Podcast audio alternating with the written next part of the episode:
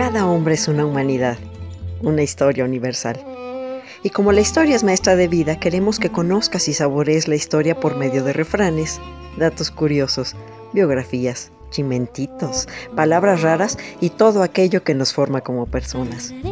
Tanto que contar es un espacio campechano y digerible en el que Nora Reyes Costilla los deleitará en breves cápsulas con su bella y argentina voz. Escúchame a través de la radio del Colmich, www.radiodelcolmich.com. Se van a enamorar.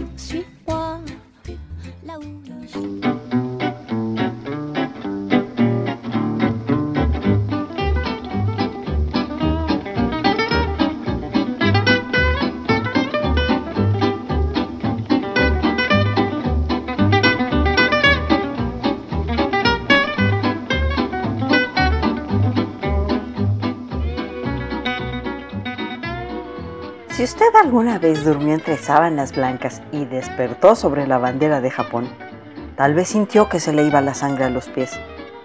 Posiblemente muchas mujeres se ríen y ningún hombre entendió. Soy Nora Reyes Costilla desde www.radiodelcolmich.com en este espacio bien manchado que se llama Tanto que contar. Tengo entre manos la menstruación y la mala leche de los ignorantes. Hasta hace algunas décadas, las mujeres generalmente utilizaban toallas, almohadillas o compresas reutilizables e improvisadas para retener el flujo menstrual. Desde tiempos de los egipcios, el uso de tiras de ropa vieja o compresas de algodón o lino fueron de mucha ayuda. Sin embargo, no fue sino hasta la Primera Guerra Mundial que las enfermeras tuvieron la idea de confeccionar vendas de pulpa de madera para atrapar la sangre de las heridas de los soldados, creando así una compresa hecha de material fácil de obtener y bastante económico para poder desecharlo después de su uso. De las heridas de guerra a las toallas sanitarias solo hubo un breve tiempo y a partir de allí todo fue historia. Por ejemplo, ¿Ustedes sabían que las gallegas son lampiñas del pubis? Es que usan la toalla al revés. Y esto queda entre mujeres. Lo que resulta increíble es que en pleno siglo XXI sigue sin hablarse de la menstruación con normalidad. Entonces, las damitas recurrimos a frases como, estoy en estos días, me está bajando, ando un poco sensible Está de visita Andrés, el que viene cada mes. Ando a caballo. Ando en ese momento del mes. Y hacemos todo juego de palabras y eufemismos para sacarle la vuelta al color rojo.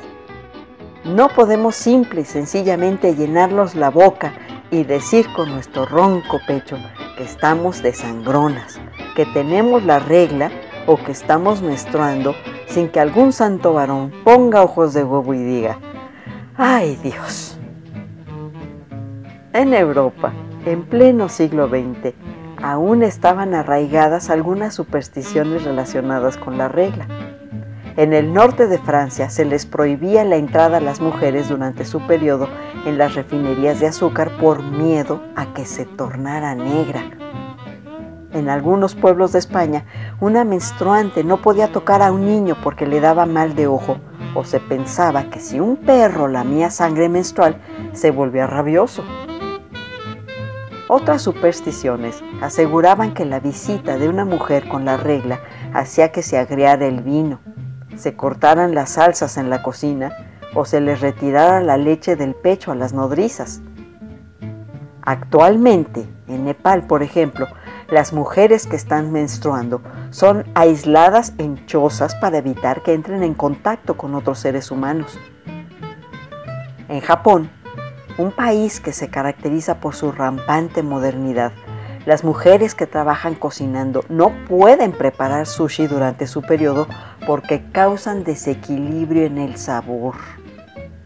En Afganistán no pueden bañarse durante esos días pues se considera sinónimo de enfermedad y en algunas regiones de Colombia las mujeres no se lavan ni se cortan el cabello mientras tengan la regla. En algunas zonas de la India se alejan las mujeres de cualquier tipo de vegetal por temor a que lo arruinen e incluso en Italia, una mujer menstruando no puede hornear pan o un pastel porque entonces la masa no subirá. Y del mudo silencio en torno al tema, pasamos a la famosa copa menstrual que se inventó para darle un descanso a la tierra y no tirar más toallas sanitarias. Una risa nerviosa me atacó cuando escuché que la sangre menstrual se recolecta y se puede esparcir entre las plantas como un abono natural e incluso se puede hacer arte y exhibirlo sin vergüenza alguna. Así que estimadas clonautas, si ustedes en algunos días del mes orinan como si las dirigiera Tarantino o cabalgan sobre un pura sangre, permítanme decirles que ya basta de sufrir en silencio y de tratar de no incomodar a los señores. Ya deje de navegar con bandera comunista y arriba esas copas, que la vida es una y hay que disfrutarla sin torzones ni entuertos. Pare de sufrir y síganos en nuestro podcast en YouTube. Suscríbanse y toquen la campanita para recibir nuestras notificaciones.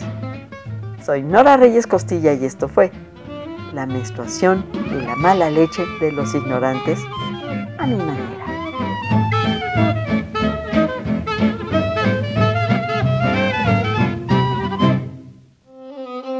Cada hombre es una humanidad, una historia universal. Y como la historia es maestra de vida, queremos que conozcas y saborees la historia por medio de refranes, datos curiosos, biografías, chimentitos, palabras raras y todo aquello que nos forma como personas. Tanto que contar es un espacio campechano y digerible en el que Nora Reyes Costilla los deleitará en breves cápsulas con su bella y argentina voz. Escúchame a través de la radio del Colmich, www.radiodelcolmich.com se van a enamorar.